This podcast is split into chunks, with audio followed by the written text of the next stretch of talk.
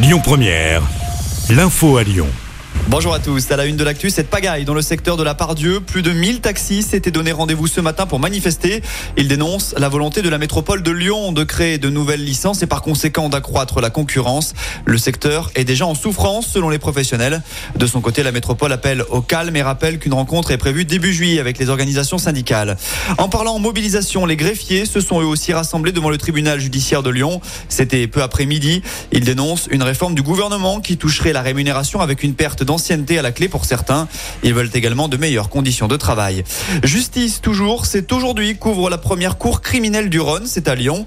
Elle a pour objectif de remplacer en partie la cour d'assises. La cour criminelle sera habilitée à juger des crimes passibles de 15 à 20 ans de réclusion. Particularité de l'institution, il n'y aura pas de jurés citoyens, seulement des juges professionnels. Le but est de faire gagner du temps dans le traitement des affaires.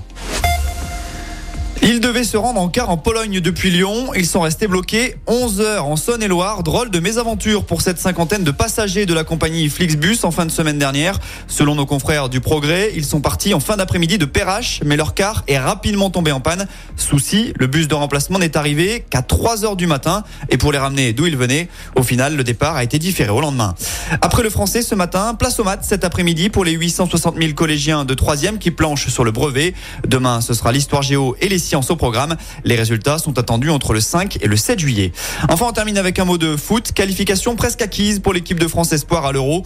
Pour leur deuxième match de poule hier soir, les Bleuets ont battu la Norvège 1-0. Loukeba et Cacré étaient titulaires. Cherki et Barcola sont entrés en cours de jeu. Un match nul suffit désormais aux jeunes Français pour valider la première place du groupe.